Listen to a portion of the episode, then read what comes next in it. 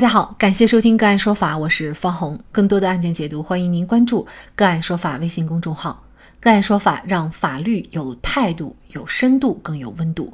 今天呢，我们跟大家来关注吴亦凡被刑拘。据平安北京朝阳官方微博七月三十一号晚上通报，针对网络举报的吴某凡多次诱骗年轻女性发生性关系等有关情况，经警方调查。吴某凡，男，三十岁，加拿大籍，因涉嫌强奸罪，目前已经被朝阳公安分局依法刑事拘留，案件侦办工作正在进一步开展。之前有中国传媒大学大一学生在微博提到，吴亦凡用 MV 选女主角、工作室签约新人等方式选拔零零后和在高考当中的未成年女孩。通过玩酒桌游戏、灌酒以及甜言蜜语攻势和女孩们交往。目前该篇长微博已经删除，但是因为这则消息，吴亦凡及其工作室选妃试射未成年人的网络传言不胫而走。吴亦凡工作室则评论称，都美竹的爆料是无底线博取关注的炒作行为，对其耸人听闻的表述表示强烈谴责，更表示要立即诉讼报案。此外，七月十八号当天，都美竹接受网易娱乐采访时透露，吴亦凡以各种方式物色、诱骗年轻女性发生关系，包括自己在内的受害者远超过八人，其中甚至包括两名未成年人。但其中最令人震惊的是。给出骗中骗局面的第三方，在换取都美竹信任、了解其与吴亦凡交往细节以后，二十三岁的第三人刘某冒用都美竹的名义与吴亦凡律师联系，并索要三百万的赔偿。七月十四号，误以为是都美竹向自己敲诈勒索的吴亦凡母亲向警方报警。值得一提的是，正是因为吴亦凡母亲的报警，吴亦凡相关事件才进入警方调查程序。根据《新京报》采访朝阳警方的稿件，在此之前，都美竹或其他自称是受害者的人根本还没有联系警方报案。二十二号当晚的情况通报当中，北京市公安局朝阳分局提到，针对网民举报的吴某凡多次诱骗年轻女性发生性关系等行为，他们正在调查当中。而调查结果就在七月三十一号最新的这则通报里尘埃落定，吴亦凡涉嫌强奸罪已被依法刑事拘留。吴亦凡作为加拿大籍人，是否会出现加拿大对其引渡不受中国法律管辖的情况？强奸案的定罪对于证据的收集非常的严格，事发这么多天，能够证明强奸案的证据还能够收集得到吗？吴亦凡母亲的报案是否对吴亦凡立案起着推波助澜的作用？强奸罪一旦构成，吴亦凡可能面临怎样的刑罚处罚？就这相关的法律问题，今天呢，我们就邀请中国政法大学疑难证据问题研究中心主任吴丹红和我们一起来聊一下。吴老师您好，你好，主持人。嗯啊，非常感谢吴老师哈。吴亦凡呢，现在大家都非常关注，因为他是加拿大籍人。那么他是否，比如说会出现呃加拿大对他进行引渡，不受中国法律的管辖这样的一个情况呢？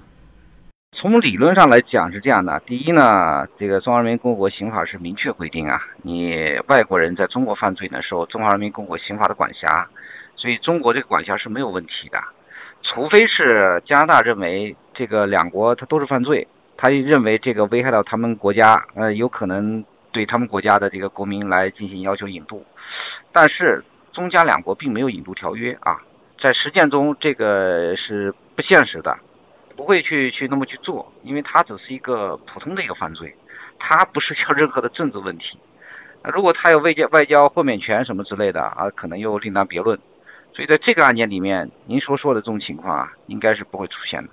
因为我们大家知道，比如说有一些这种贪污腐败的案件啊，很多贪官会逃往国外，那似乎呢，让我们感觉就是逃往国外了，这个中国法律就很难去管辖他了。实际上，在本案当中还不存在这种情况啊，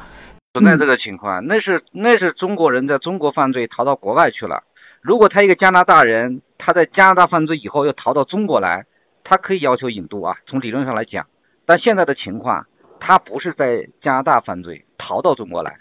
所以加拿大不会提出这样的引渡的要求。呃，同时他也不是说犯罪以后他逃到了加拿大。呃，如果逃到了加拿大，可能也会存在一定的相关的管辖问题啊。中华人民共和国国籍的中国人在中国犯罪以后，他逃到加拿大，中国可能要求引渡。所以这个案件里面它不涉及引渡的问题。目前呢，吴亦凡已经被刑事拘留了，那这是否说明，比如说他被追究刑事责任的可能性会呃非常的大？也就是是不是事实已经呃相对来说比较清楚了呢？没错。从理论上来讲啊，刑拘不一定最后会逮捕、会判刑，因为后面还经经历好几个阶段呢，对吧？还有审查起诉阶段，还有还有审判阶段。但是从司法实践来讲，应该是大概率刑拘以后啊，如果不能确保，那么后面被判刑的可能性就很大。而且对于这样一个公众所关注的一个案件，直接就采取强制措施，呃，说明他这个证据还是比较比较确凿的啊，就是而且。应该说也公开了，把这个刑拘的这个事事实也公开了，所以后面我认为定罪的可能性是非常大的。这个案件可能涉及到的，大家推测的就应该是这个强奸罪了哈。但是强奸罪呢，我们也知道，就是在证据收集方面想证明他有罪的话，呃，其实比其他的案件可能还是有一些难度的。呃，很多时候可能你一定要在现场，比如说一些呃体液啊等等的这种收集。那现在我们推算一下，事情已经过了，呃，从都美竹举报到现在已经过了这么久了。这个证据还能收集得到吗？现在我们没有看到警方手上的证据啊，这个不能做这样的推论，因为他在刑拘之前肯定是在证据上，呃，能够确认这个犯罪事实，他才能进行刑拘。所以，尽管我们通常说这个强奸案的这个证据一对一很难收集，但是也不排除在这个案件里面有一些特殊情况，比如说当时吴美竹爆料的时候说他手上有一些证据，比如说视频啊，或者是一些。比较确凿的物证啊，等等啊，可能有，他没明确说出来，但是应该是掌握了有一些证据的。再加上他提供的那些线索，就是其他的受害人，他不排除其他人手上有比较确凿的证据。这里面包括证人证言啊、被害人陈述啊，对吧？视听资料啊、电子数据啊等等很多其他的证据都是有可能的。那如果说是他涉嫌的这个被害人啊，强奸的这个被害人是未成年人。那就完全不要以被害人同意作为一个前提，只要有证据证明他跟未成年人发生了这个性关系，那他就构成强强奸罪。所以我认为这个案件应该是有很多的证据，只是说我们普通的公众不知道罢了。呃，当然您刚才说的这个，如果是有视频的证据，那这个就比较直观了哈。可能啊，有可能，那网上也有这种说法，但是最终是要警方的。最终的认定为准。那这个案件呢，还有一点就是让大家比较觉得有意思啊，可能也有点震惊，就是说媒体报道的这个标题说母亲报案了，然后呢吴亦凡的案件才立案。那么您觉得这个吴亦凡母亲的报案对于吴亦凡这个案件的立案会起到推波助澜的作用吗？我觉得是有一定的作用的。我的文章里边也提到过啊，因为都美竹如果没有报案的话呢？后面有两个报案是引起了这个警方的侦查，一个是吴亦凡工作室，当时他们明确说这个事情他们已经完成了报案的程序。第二就是他母亲报这个敲诈勒索这个案件，那么这两个报案可能报的都是刑事案件，那么刑事案件就会有可能引起这个侦查，因为这是属于公诉的嘛，这也不可能是私了的，所以引起侦查以后，警方一侦查就发现这个案件里面可能案里有案，对吧？就顺便就牵出了这个强奸的这个案件。呃，如果警方不介入这个调查，可能这个案件不一定能发现得了啊。被害人不报案的这种情况下面，呃，警方不主动介入调查的话，有可能发现不了。所以从一定程度程度上来讲，他母亲这个报案还是引起了这个侦查啊。他会根据这个是否涉嫌敲诈勒索去调查相关的这个情况，调查都美竹的情况，调查吴亦凡的这个情况，然后可能顺藤摸瓜就查到了这个案件。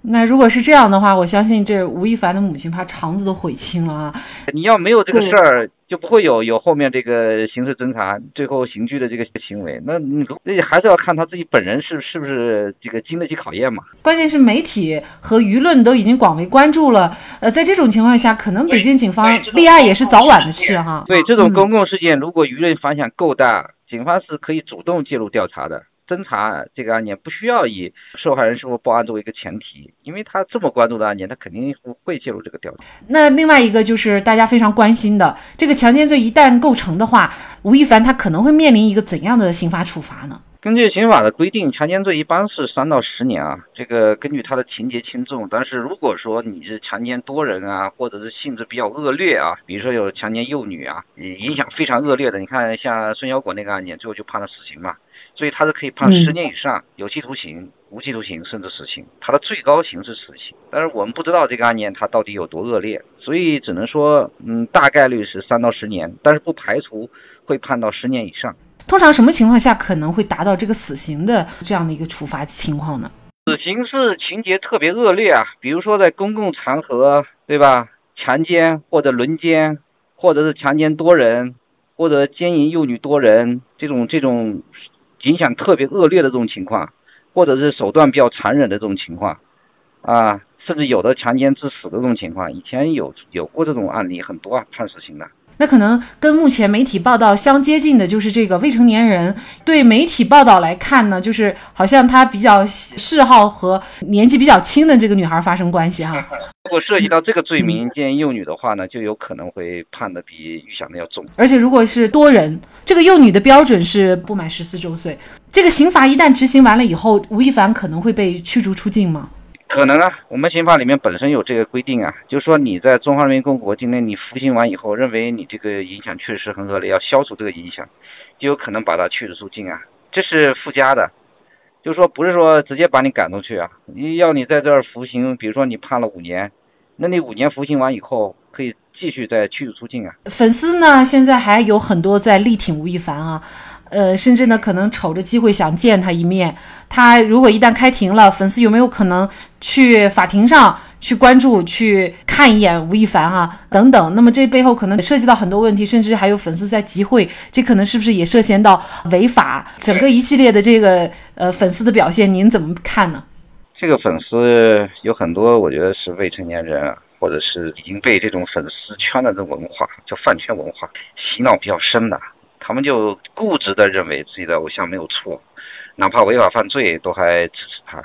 如果他们把这种错误的想法转变为行动啊，去聚会啊，去闹事儿啊，这有可能会涉及到寻衅滋事，呃，就会被治安管理处罚法乃至刑法 追究他们违法犯罪的责任。所以他们最好还是清醒一点，不要去跟法律去去碰撞。是我们这些青年人啊，尤其是未成年人，到底需要一个什么样的偶像？我觉得已经这个价值观是偏离了哈。偶像也会给他们树立一种错误的这个榜样，所以有些人的这个价值观是扭曲的。所以我希望这种娱乐圈里面的价值观是需要重塑一下，这种影响对社会太负面了。确实，一个有希望的民族不能没有英雄，一个有前途的国家不能没有先锋。我们的偶像不仅是能歌善舞、相貌好、会演戏的演员，更应该是像用生命教书育人、改变山区女孩命运的张桂梅校长，还应该是从小立志绝不仅为吃饱穿暖，还要干成大事的满广志。真心的希望越来越多的青年以英雄为偶像和榜样。青年一代有担当，国家也就有前途，民族也就有希望。好，在这里再一次感谢中国政法大学疑难证据问题研究中心主任吴丹红。那更多的案件解读以及呢我们的线上视频讲法内容呢，欢迎大家关注我们个案说法的微信公众号。另外，您有一些法律问题需要咨询，都欢迎您添加幺五九七四八二七四六七。这部手机号的微信号向我们进行咨询，我们会将您的问题转给我们专业资深的律师进行解答。好，感谢您的收听，我们下期节目再见。